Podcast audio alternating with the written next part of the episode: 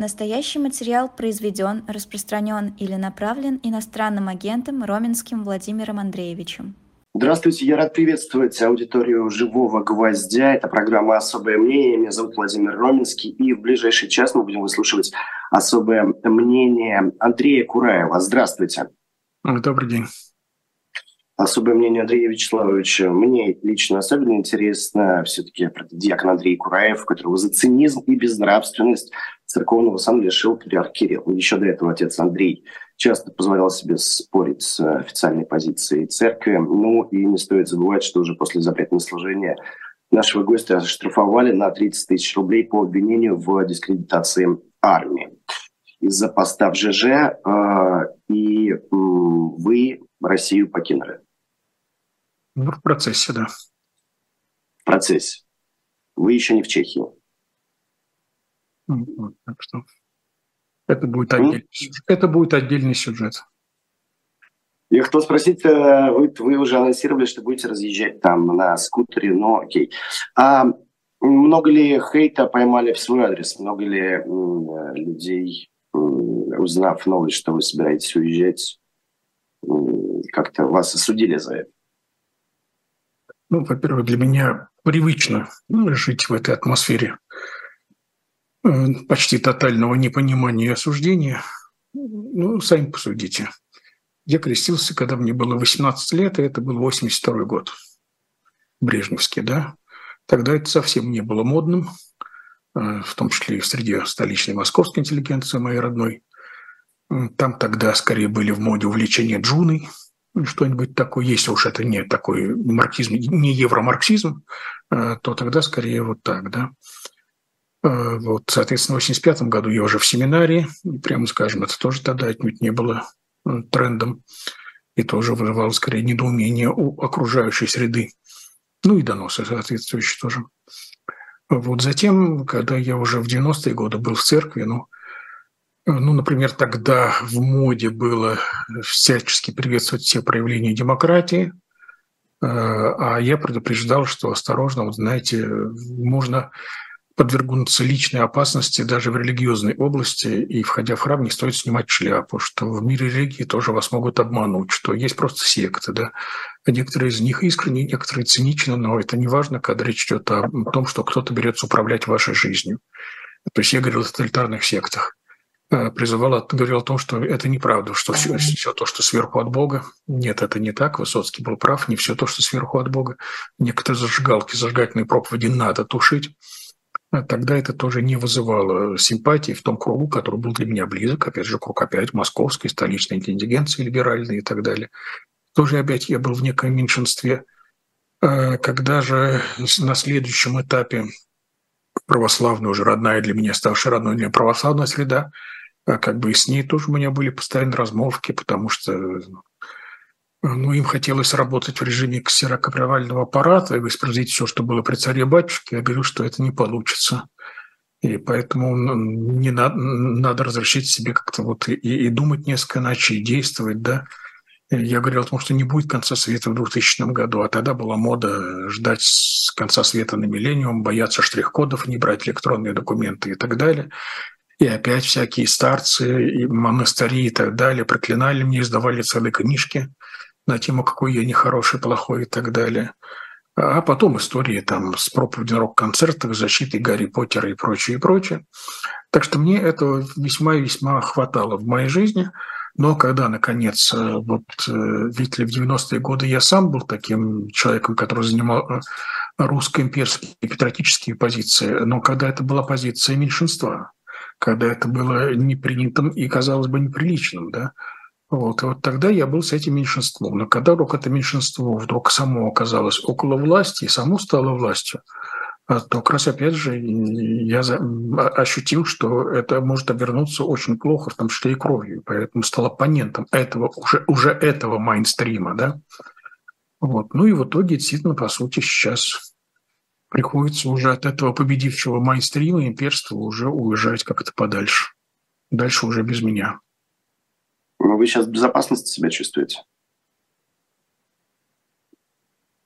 Ну, рассказать. Дело в том, что у меня и нет чувства именно опасности. Да? Я как-то верующий человек, Господи, да будет воля Твоя. То есть никогда ну. не было такого, что я прислушивался, что называется, к шороху за дверью. Ой, вдруг за мной уже идут и так далее.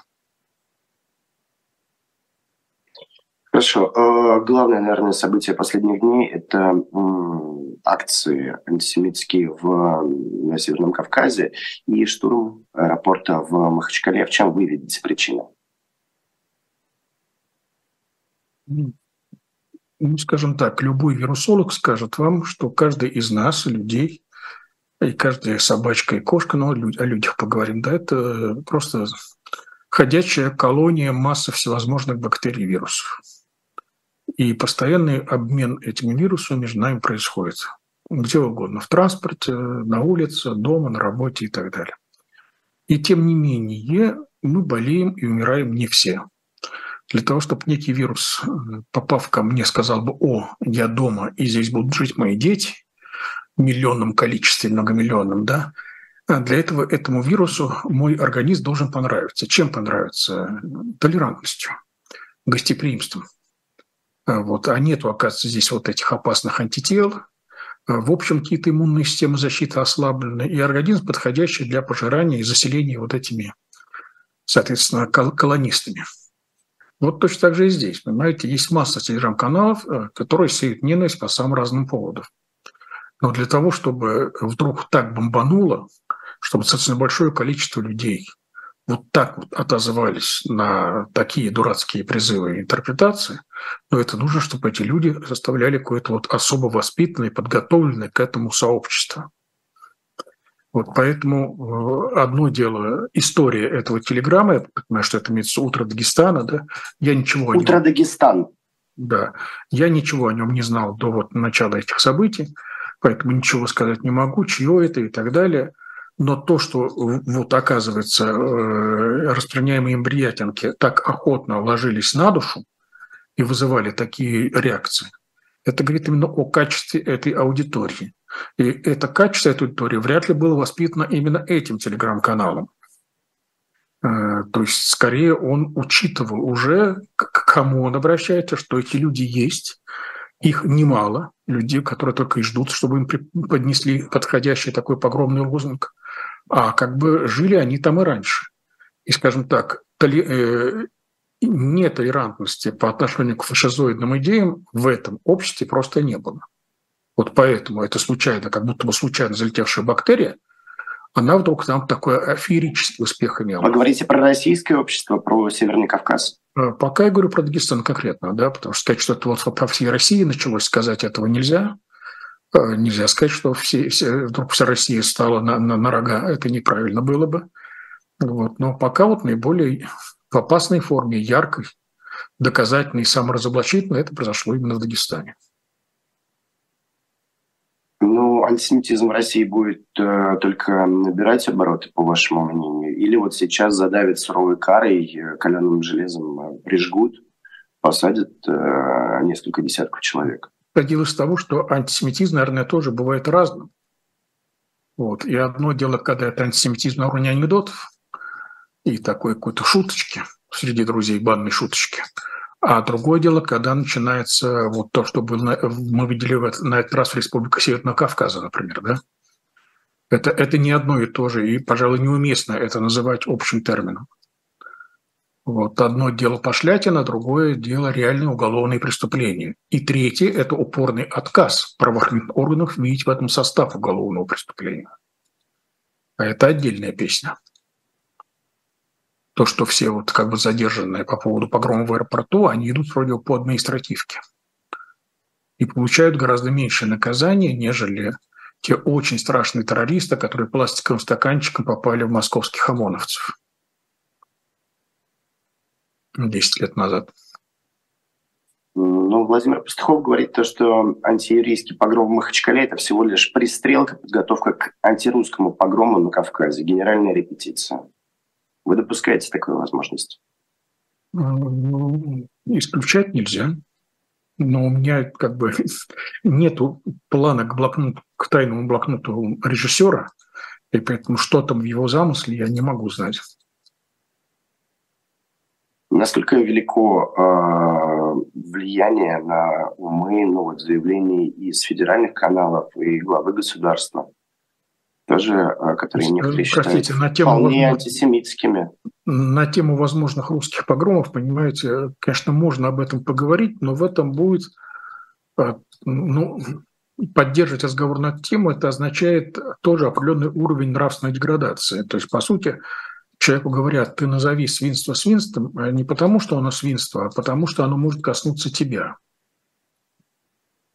То есть дело в этом есть все-таки какая-то такая нравственная неправда. Да, то есть ты хотя бы, я понимаю, что лучше хотя бы человек, пусть так он останется в рамках приличия и осудит это свинство, а, но все-таки было бы лучше, если бы в массовом сознании было бы четкое понимание просто на автомате. А вот это нельзя. Ну, еще плюс к этому в массовое сознание вносит то, что это а, заокеанские кукловоды пытаются посеять хаос. Ну, здесь, как всегда, опять же, путинская пропаганда, она подставляет саму себя. Если так легко бедного нашего президента, все его так называемые партнеры годами обманывали, да, сколько раз он заявлял, ах, меня обманули. Если, получается, все эти западные кукловоды, они так легко манипулируют даже вот таким вот очень своеобразным мусульманским сообществом России, да, которое люто ненавидит все западное, то спрашивается, а что тогда стоит ваша пропаганда? А почему ваши люди так легко манипулируемы? За что ваши Киселевых миллионы получают, а хлеб едят русские?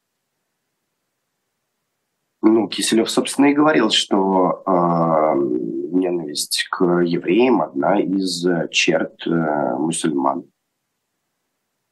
Прямо это и проговаривал. Ну вот, наверное, я тоже должен был сказать, что ислам тоже разный бывает, но есть, конечно же, и ислам, который вот настоен на вполне, на вполне антисемитских э, коктейлях. Это тоже есть, конечно. Но как в истории любой серьезной мировой религии, можно найти противоположные примеры. А, ну вот война на Ближнем Востоке, это война в том числе религиозная. Насколько в мире сейчас ислам вообще воспринимается как э, религия агрессора? Ну, во-первых, э, конфликт на Ближнем Востоке – это конфликт, в котором, как христианину, трудно мне судить, э, потому что мне здесь горько видеть, речь идет о людях, которые с точки зрения христианина, они как бы вне зоны поражения Евангелия оказались. Ну, то есть это, а, они все с точки зрения христианина, они остались в мире Ветхого Завета. И поэтому, с одной стороны, их, может быть, и нельзя судить по критериям Нагорной проповеди.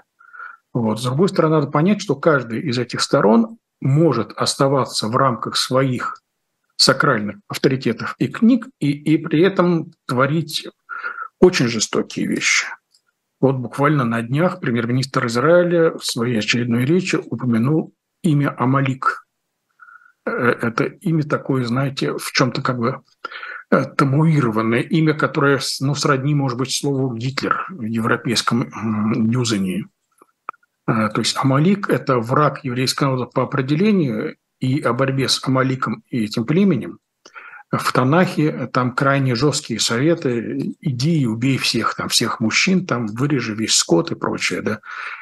Вот. И если это слово звучит, то это вообще воспринимается так, что вот именно по... пришло время актуализировать именно эти ветхозаветные советы и, и требования. Да? Если для христианина э, здесь можно сказать, что эти, эти древние требования, они до некоторой степени смягчены и даже, может быть, отменены э, Новым Заветом, то иудей ведь не может так сказать. Э, для него Танах единственный и навсегда. И вдруг вот именно оттуда берется вот такого рода парадигма. Это, это серьезно, да? Мной говорю, это дело иудеев актуализировать их книгу, их священную историю – вот. Э, но глядя несколько стороны, я скажу, что это, это кровоточащие цитаты.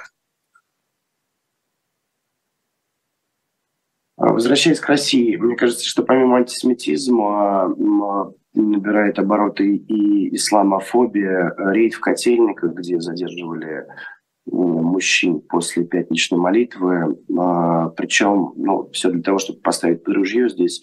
Правоохранительные органы, э, военкоматы работают вместе, причем с националистическими организациями 40 сороков, русская община. А, при этом эти ультраправые, я так понимаю, пользуются а, поддержкой церкви. Почему вот РПЦ сотрудничает с ну, практически откровенными неонацистами? Здесь вот, по-моему, очень много всего намечено. Я не знаю, что именно было в котельниках, но причем тут 40 сороков, если это был ритм полиции. А, ровно э, эти организации, они э, призывают к рейдам, и они работают в сотрудничестве э, с сотрудниками правоохранительных органов. Они точно такие же акции проводят, и точно так же сейчас пользуясь Нет, поддержкой извините, церкви. Я не знаю, я не знаю акции, когда бы 40 сороков проверяли бы документы на улицах у людей. Угу. Ну вот а русская община совместно с сотрудниками полиции подобные акции проводит. Да, так-то у меня в такого в памяти нету. Об этом писало издание «Инсайдер» и активно, ну, как бы эту историю рассказывал. Ну, что из этого? Хочу понять, Почему происходит такое сотрудничество? Сотрудничество кого, с кем, в чем? Русской Православной Церкви с подобными организациями. Какими подобными организациями? С полицией российской? Нет, ну как бы с откровенными националистами.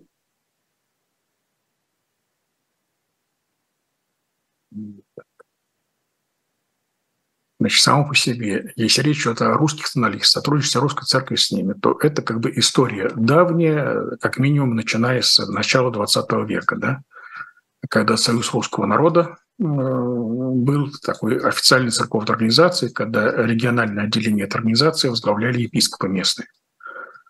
Э, вот. Э, отдельный вопрос о том, что делала реальная эта организация, а что, а чего она не делала, какой там, какие мифы, в том числе черные, вокруг нее ходили, да, а потому что демонизация оппонента – это в порядке вещей со всех сторон. Вот. Э, но на уровне идеологии, да, естественно, в предреволюционные годы э, считалось, что якорь, который удержит от э, сползания в революцию, э, это такое общее патриотическое чувство. Мы все русские, независимо от того, фабриканты, дворяне или рабочие крестьяне. Собственно говоря, я бы сказал, что других козырей тогда у правительства, может быть, даже и не было бы да, э, для борьбы с революцией. Вот. Эта ставка, она не сработала. Вот, но она была, да.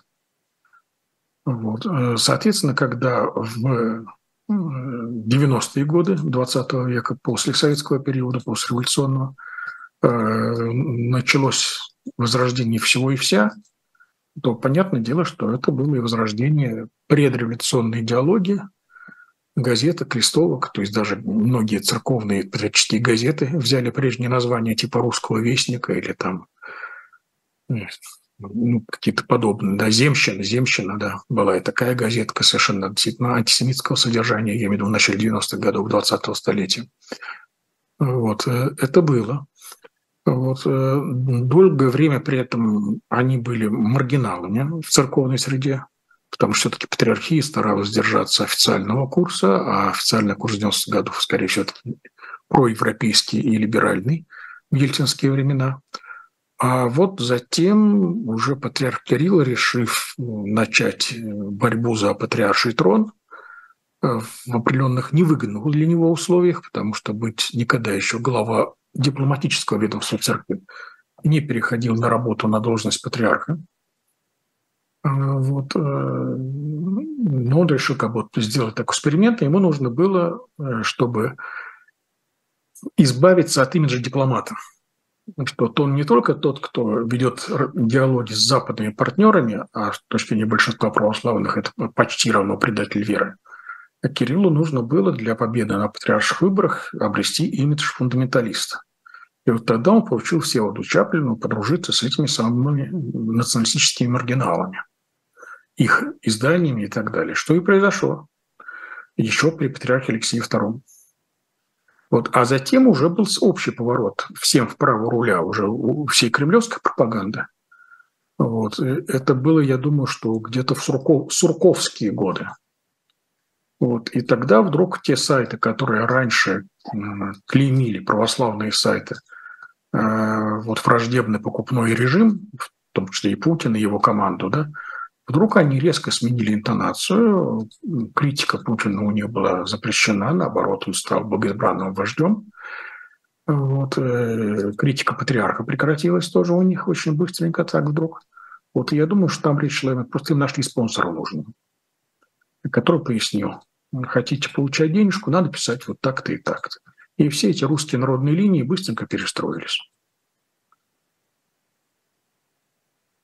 Вы ранее в своих прежних интервью говорили, что среди иерархов э, РПЦ достаточно много антисемитов, но почему я спрашиваю про правый поворот э, еще в связи с э, тем ответом, который дал патриарх совсем недавно беседуя с студентами, который, когда предупредил об угрозе потери России из-за наплыва мигрантов. То есть эту исламофобию э, сеет сам патриарх отчасти. Нет, не сидеть студентами, он как раз призывал студентов не идти путем иммиграции. Прежде всего. Вот в беседе с студентом лингвистического университета Иньяза, собственно говоря, именно Мариса Тереза. То есть это же надо, кому он нашел для того, чтобы отработать эту кремлевскую методичку. То есть студентов, которых профессия знания иностранных языков, он начал пугать о том, что, вы знаете, вы с вашим плохим английским, вас ничего хорошего на Западе не ждет и так далее. Да? Вот. Э, э, э, это было, ну, мягко говоря, смешно, конечно, да. Вот, но, но понятно, да, то есть это интересно, была его речь, она интересна тем, что если уж патриарх решил об этом говорить, причем в аудитории, которая заведомо не будет с ним согласна, ну, значит, прикипела где, значит, где-то вот в, а, в кремлевских верхах, от имени которых, собственно, патриарха говорит, э, проблема утечки молодых мозгов и рук, э, она становится как серьезная уже. Вот, и поэтому даже ресурс патриарха был сюда брошен. Думаю, что на самом деле крайне неудачно. Вот. А другое его выступление было по поводу опасности э, мигрантов но это реальная проблема, что поделаешь, да, в самом деле, о которой многие десятилетия иногда и мало кто и редко говорит, э, но на самом деле идет просто заселение России вот этими как бы мигрантами без попыток серьезной их инкультурации в культурную, ткани российской культурной жизни. Ну, патриарх не говорит о, о их какой-то социализации. С... Почему не говорит? Он говорит об этом, что необходимо требование там, знания основ национальной истории, языка, в конце концов, знания основ православной культуры. В принципе, а когда-то, тема... когда-то я даже был патриархом введен в состав комиссии при МВД, которая вот этими вопросами занималась. Вот это было, соответственно, в начале десятых годов. Было такое. И что стало с этой комиссией? Я думаю, что она как бы работает до сих пор. Встречается несколько раз в году друг с другом. Вот. Но реально работы я там не видел.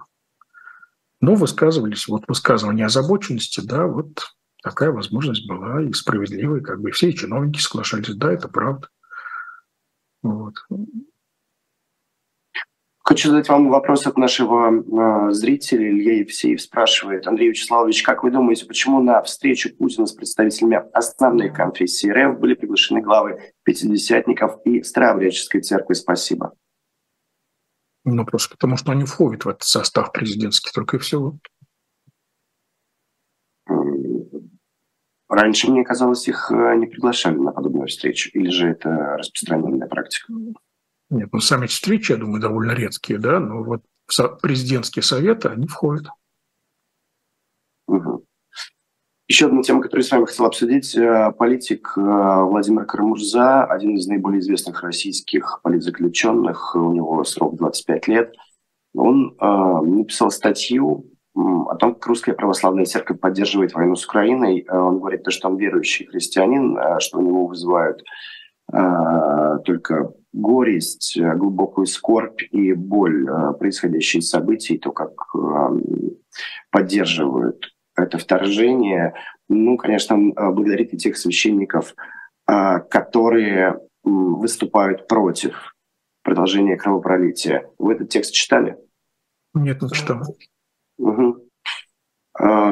Ну, в конце своей статьи Карамурза говорит о необходимости осмысления всего происходящего и ответственности за него, которая неизбежно ждет наше общество, в том числе и церковь, когда все закончится. А, когда все закончится, прогнозы строить сложно, но как бы вы хотели видеть э, реформу церкви? Рекламу? Реформу. А реформу? Э, она невозможна уже. Дело в том, что для реформации нужны определенные политические условия. И я надеюсь, что таких политических условий уже больше никогда не будет. Для того, чтобы прошла реформа в церкви, для этого необходимо, чтобы церковь была государственной религией. Принцип реформации, политический принцип немецкой реформации, чья власть, того и вера. Когда, соответственно, какой-нибудь курфюрст, король своей силой государственной власти он понуждается подвластное ему население принять тот или иной символ веры. Кальвинистский или лютеранский, или оставить папистский. Вот. Я надеюсь, что все-таки прошли времена, когда церковь была государственной. А если церковь не является государственной, есть общая свобода совести, а то тогда и нет необходимости в реформе церкви. По той причине, что недовольные имеют полное право на эмиграцию из этой конфессии. Соответственно, чайник может кипеть, но у него открытая горошка, носик открыт. Поэтому недовольный уходит и или создает свою собственную религиозную группу, или находит ту, которая ему по вкусу. Но это позволяет, соответственно, э, его бывшей конфессии оставаться прежней, и там остаются люди, которых это устраивает. Но какое-то переосмысление ответственности, они, о которых пишет Карамурзан, должны быть?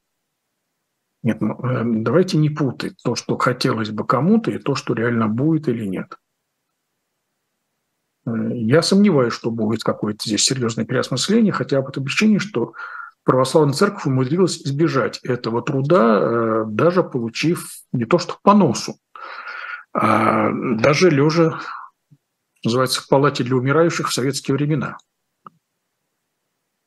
и все равно элементарный труд э, вот некого критического покаянного самоанализа, он же напрочь отрицался церковным организмом. За что, Господи, нас так? То есть попытка заметить свою вину и, и, в, самой, в самом событии революции, и в гонениях на церковь и так далее. Да? А за что ты, Господи, нас так? Этот же вопрос не ставился. Мало кем он ставился в эмиграции только, да? Вот. Э, но, как оказалось, что именно эти идеи из эмиграции, они в Россию не прошли, не были восприняты. И поэтому можно ждать, что сейчас вдруг будет более совестная реакция у церковных верхов в том числе. То есть, опять же, одно дело разговоры группки интеллигентов церковных, да. Вот. Это, конечно, может быть, и имеет место отчасти и сейчас – но рассчитывать на то, что это как-то пройдет в группе народного сознания и, и главное, корпоративного сознания, профессионально-церковного сознания Поповского, ну, я бы вот на это надеяться не стал. А, в конце концов, официально у нас есть культ новомучеников, но нет ни малейших попыток им в чем-то подражать и у них учиться. А, при том, что вроде бы даже тот же патриарх да, постоянно там говорит о гонениях на церковь, былые времена, но реально он при этом занимает как раз позицию полной солидарности с государством. Культ новомучеников? Ну, то есть у новомучеников ничему не учатся.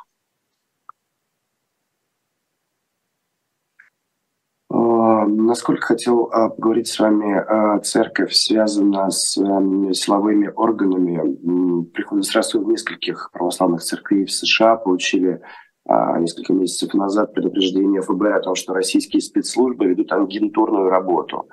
Но, опять же, вот журналисты, которые публиковали это расследование, отмечали, что весомую роль в сближении РПЦ именно с спецслужбами сыграл именно патриарх Кирилл. Насколько вообще близко это сотрудничество? Я думаю, что это какие-то сказки.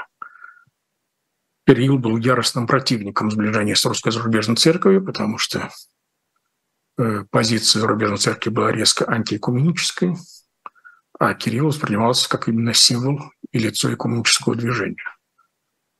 Поэтому появление епископов зарубежной закалки на соборах Русской Православной Церкви – это то, что скорее ослабляло позиции Кирилла. При этом, понимаете, э, зарубежный епископат, просто потому что он зарубежный, да, во-первых, они составляют сплоченную группу. У них есть свой синод. Они учились не в Петербургской академии, а у них своя школа, своя семинария, да. А, то есть у них есть э, свои горизонтальные связи в их среде, неконтролируемой московской патриархии. Вот. При этом их идеи весьма популярны среди русского монашества и консервативного крыла архиереев. Вот. Поэтому появление такого рода епископов в составе Архиерейского собора – это то, что никак в планы Кирилла не вписывалось, а наоборот. То есть сближение это было дело рук отца Тихона Шевкунова. И как раз Кирилл скорее с большим раздражением на это смотрел, но не мог противодействовать, потому что э, этому было дано добро президенту. То есть Кирилл подключился сюда, что называется, на заключительном, на заключительном этапе по должности. А, и в целом, а, какую работу ФСБ ведет с э, Русской Православной Церковью? А, я хотел спросить вас именно вот об этом союзе. Ну, нет, они об этом точно не докладываются. Поэтому, скажем так, если они ведут работу, то мы об этом с вами не узнаем.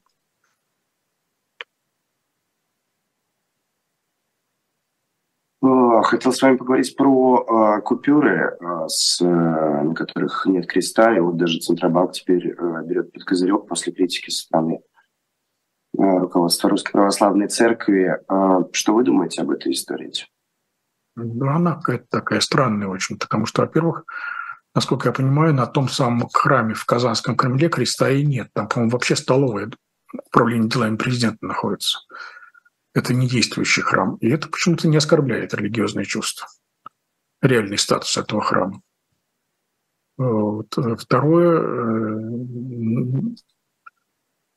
э, в иных случаях просто я достаточно пожилой человек, и я помню, что когда появились копейки российские э, с изображением Георгия Победоносца, то тогда как раз в православной среде были модный плач и ужас, и протесты – как же так? А если эта копеечка упадет в грязь, что копеечка не часто бывает, да, то получается, что икона Святого Георгия будет, она тем самым потоптана, да, как, как это нехорошо. Вот. И тогда, я помню, даже было официальное растение мэрии о том, что на гербе Москвы, соответственно, на копейке находится просто некий всадник, некий копейщик, но совсем не Святой Георгий. Да, так что я, конечно, помню еще и замечательные стихи Андрея Вознесенского «Уберите Ленина с денег». А, вот. И, и в этих стихах его была своя правда, конечно. Вот. То есть требовать, чтобы на деньгах были религиозные символы, ну, на мой взгляд, это, ну, мягко говоря, вот совсем-совсем не обязательно. А почему а, патриархат так зацепила эта история, по-вашему Да не просто охота опирается и требует, чтобы все было по-ихнему. Здесь долгих размышлений не было. А, та агрессивная борьба с абортами, которую сейчас э, с новой силой эм, начинают, э, в том числе и Русская Православная Церковь, причем ведь, мне кажется, это находит отклик и в умах некоторых консервативно настроенных депутатов. Э, это с чем связано? Война дает возможность продвигать подобные идеи? ну, безусловно, это не антиабортная позиция, это некая константа этической позиции церкви. И, как понимаем, не только православные, не только у христиан. Вот. Поэтому совершенно ясно, да, что если политическая ситуация способствует тому, что голос э, религиозных националистов будет слышнее по каким-то причинам сейчас, конечно, они стараются это использовать, это азы политики. Ну, а теперь звучат э, призывы женщин рожать даже после изнасилования. Призывы, э, они э, могут самые разные звучать. Что там плохого? Свободные люди, к чему хотят, тому и призывают. А пойдут ли сейчас власти на то, чтобы к этим призывам прислушаться? Не знаю. Власти у нас ночи контуженные. Вот, поэтому всякое может быть. То есть а, а, анализировать, э, прогнозировать российскую политику дело совершенно невозможно. По той причине, что ну, нет оснований считать, что есть какие-то рациональные резоны и формулы, в которые эти, и ее реакции могут укладываться. То есть поведение в духе действительно э, такого, знаете, персонажа 60-х, 50-х годов, Э, который э, носится с ножом по двору и кричит, я вас сейчас прирежу, а мне ничего не будет, потому что у меня справка, я психованный. Ну, вот эта модель поведения, по-моему, сегодня воспроизводится, поэтому очень трудно прогнозировать, что будет. Это так говорите о российской власти, о русской православной церкви. Вы часто рассуждаете как о корпорации. Нет, я говорю скорее о, светских, о, о светской политике. А когда говорите про РПЦ, говорите как о корпорации? Ну, говорю корпорации, я не понял. Я слышал в ваших интервью именно такое сравнение, мне казалось. Какое? Русской православной церкви и корпорации. Ну, безусловно, это корпорация, да, а что? А почему вы так э, судите? Не понял. Почему я считаю, что русская церковь – это корпорация? Да. Ну, потому что это реально корпорация, э, которая вполне публично заявляет, что верность корпорации, корпорации ее интересам, а интересы при этом равны, конечно же, интересам правящего слоя этой корпорации, они выше всего и так далее. Это же вполне прямо заявляется. В конце концов, это даже составляет часть присяги, так называемой, которую дают епископ или священник при рукоположении. Но корпорация по-разному может э, реагировать, мне кажется, э, на происходящее. И вот Кармурза, кстати, в своем письме тоже отмечает, что э, патриарх э, Алексей II, он э, как раз-таки не поддерживал вторжение в Чечню. И он говорил о том, э, что надо молиться о тех, кто гибнет на этой войне. Такой агрессивной риторики, как сейчас, не было. Или это различие тех войн? Да, это различие этих войн, потому что тогда не было консенсуса кремлевской элиты по поводу этой войны. И это позволяло патриарху как бы пробовать прислоняться к одной из кремлевских башен антивоенной. Если бы Кремль тогда был монолитен в этом вопросе, то тогда и патриарх, конечно, был бы с ним. То есть это не вопрос в том, что патриарх Алексей был более нравственный человек, чем Кирилл. Это вопрос в том, что позволяли погодные условия. Один из зрителей спрашивает, Андрей Вячеславович, ваше личное отношение к аборту? Негативное. А если э, девушка была изнасилована? Слушайте, вот отставьте, отстаньте от меня с этой темой, ладно? Чего от меня хотите? Что я пошел против своего христианских, христианских убеждений? Не пойду. Сколько миллионов часов потрачено на эти якобы дискуссии? Я хочу услышать вашу позицию. Моя позиция ясна. Как все христиане мира, я против абортов. А, хочу а, спросить вас про жуткую историю. Вы о ней сами а, писали в своем телеграм-канале. В Нижнекамске священник Михаил Зубарев убил и расчленил свою жену голову своей матери в холодильнике нашли дети. А, первая девочка 8 лет, если не ошибаюсь, 17-летний сын вызывал полицию. Как такая возможна жестокость со стороны клирика или э, все люди, все грешны? Нет, ну понятно, что это психически больной человек. Э, я не исключаю, что со временем, может быть, что всплывет конверсия каких-нибудь голосов. На днях в Владивостоке было такое же страшное убийство. Четырехлетнего сыночка своего мать зарезала в кроватке, вот, заявив, что ей голоса были, которые повелели это делать.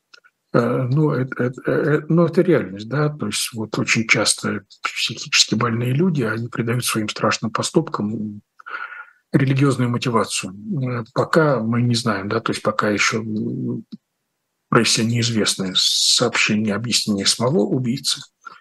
Да, поэтому просто исходим из данных, известных следствий о том, что он состоял на психучете, но скрыл это при переходе из Мурманской епархии, соответственно, в казахстанскую, в татарстанскую метрополию. Вот, поэтому первый вопрос – это, конечно же, ответственность э, мурманского бывшего епископа. Э, я не знаю, в каком году перешел из Мурманской метрополии в татарстанскую этот э, священник, но располагался он в Мурманске, когда там был митрополит Симон Гетти, сейчас он на пенсии. Вот. И было бы очень неплохо к нему обратиться, но у нас в таких случаях епископы никогда ни за что не отвечают. Да? Кого-то руку положил, что за человек. Вот. Ну и затем, естественно, да, это вопросы к настоятелю благочинного епископу, да, все-таки, наверное, если не в один день развивают такого рода болезни, они длятся долго, и почему до этого не примечали на не обращали внимания на странности поведения этого священника. Более того, он не просто священник, он элитный священник этой епархии. Он глава синодального отдела по работе в тюрьмах.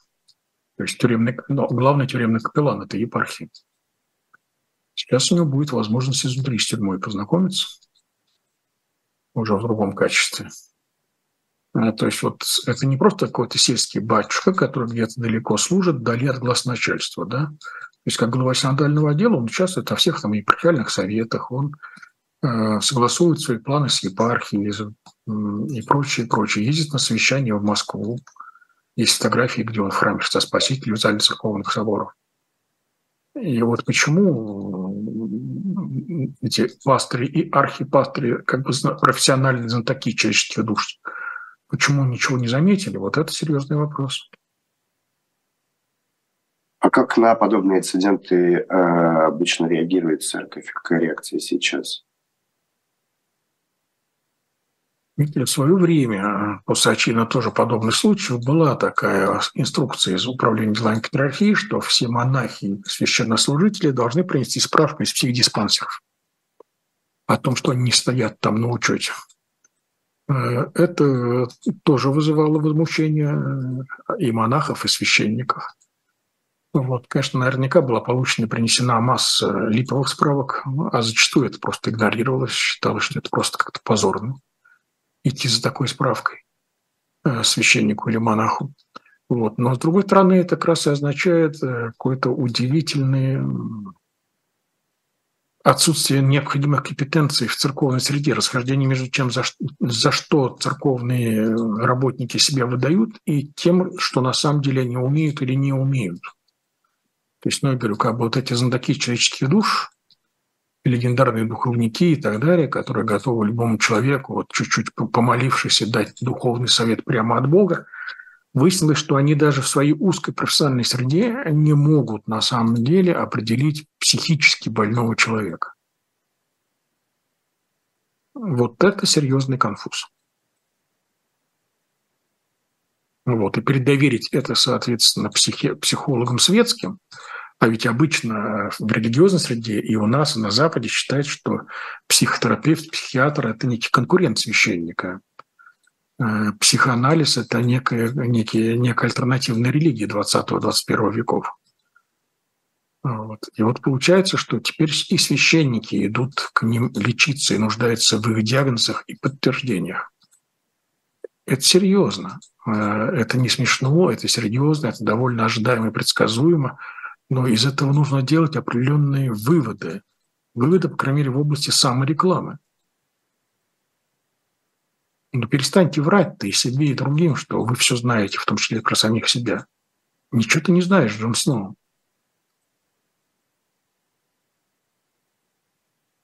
Вы любите «Игру престолов»? Да.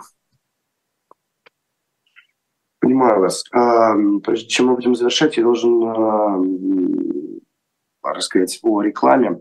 Специальное приложение для ценителей редкой литературы, сборник сочинений Батюшкова, мемуары Николая Греча, греческие эпиграммы, переписка Петра и Александра Кропоткиных и другие редкие книги от издательства «Академия». Вы сможете найти в магазине «Дилетант», diletant.shop. Приходите по ссылке в описании и оформляйте заказ.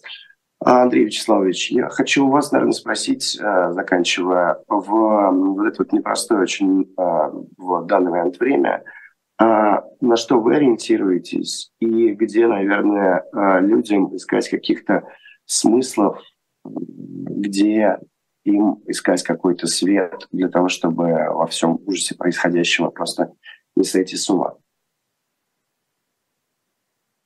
Я опять вспомню того же Рождественского Андрея, Андрея Вознесенского. Все прогрессы реакционны, если рушится человек. Вот я думаю, что Гуматин все-таки остается этим критерием. А, если позволите, а, в завершение, вы любите анекдоты? Правда, посмотрел сегодня несколько ваших интервью. А, вот ну, какой анекдот, наверное, у вас больше всего настраивает на позитив в это непростое время? Можете ли поделиться? Не, не могу, честное слово. Как бы если я хочу оптимизма, то я не, не анекдот вспоминаю, поэтому и оперативной памяти такого нет. Спасибо большое. На этом будем заканчивать. Это было особое мнение Андрей Кураев а, и Владимир Роминский. Всего вам доброго. Спасибо за внимание. До свидания.